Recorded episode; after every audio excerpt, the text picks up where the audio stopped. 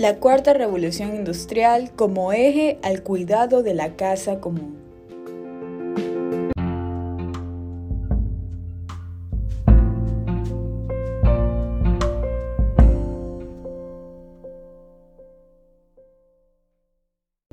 Hola, mi nombre es Alejandra Recalde del tercero bachillerato B y en este espacio en el que nos encontramos voy a compartirles cómo realicé la reflexión de esta lectura muy interesante que se titula El Cántico de los Tres Jóvenes, tomado del libro de Daniel, capítulo 3, versículos 57 al 88, en donde también se elaborará una vinculación con la cuarta revolución industrial con el fin de concientizar el cuidado de la casa común y evitar la destrucción de la misma para que las futuras generaciones puedan gozar de un planeta ecológico.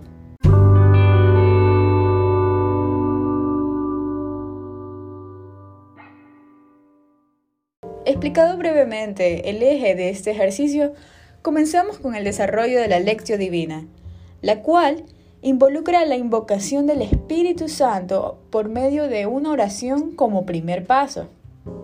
Posterior a esto, continuamos con la lectura de la lectio, en el que observamos el canto de alabanza hacia Dios por los jóvenes judíos Ananías, Azarías y Misael.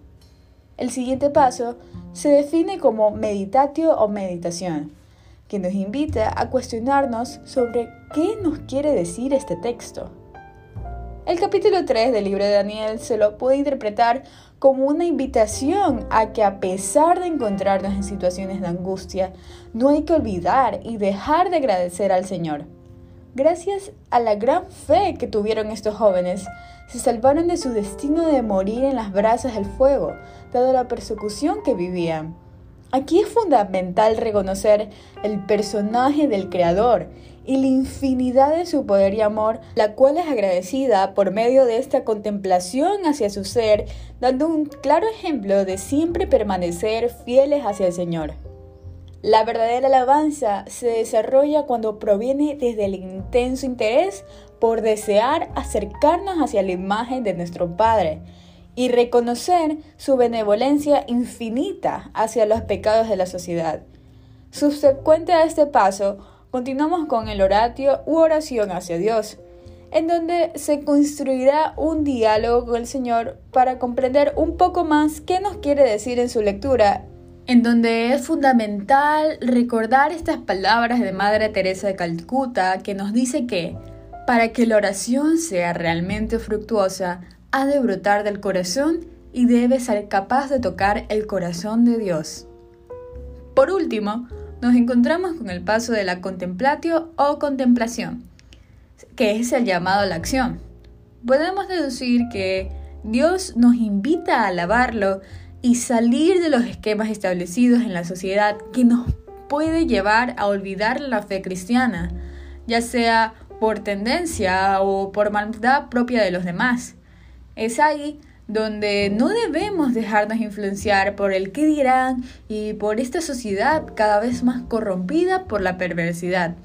La iniciativa por no perder eh, esa relación con Dios se constituye como un verdadero reto en las nuevas modalidades y situaciones que se desenvuelven en la humanidad.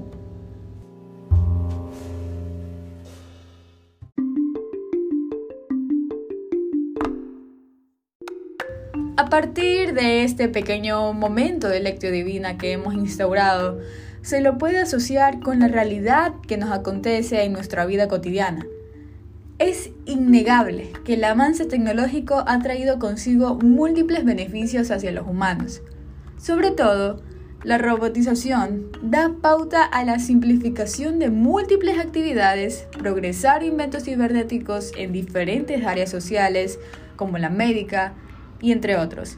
Sin embargo, a medida que pasa el tiempo, no solo florece esta oleada digital, sino que también se acrecienta un deterioro agravante de la casa común. Un claro ejemplo es la basura electrónica que se origina a partir de estos dispositivos electrónicos que llegan a ser un factor mortal para la salud de los seres vivos y de los ecosistemas. Esta revolución industrial no solo afecta a nivel material, sino que la creencia en la religión católica ha ido perdiendo creyentes por la intervención de nuevas modas y el olvido de conectar con Dios por realizar otras actividades. Hoy más que nunca, el mantener una conversación con el Señor se vuelve una actividad indispensable para conseguir esa paz en nuestras almas en estos tiempos difíciles de pandemia y cuidar el ambiente.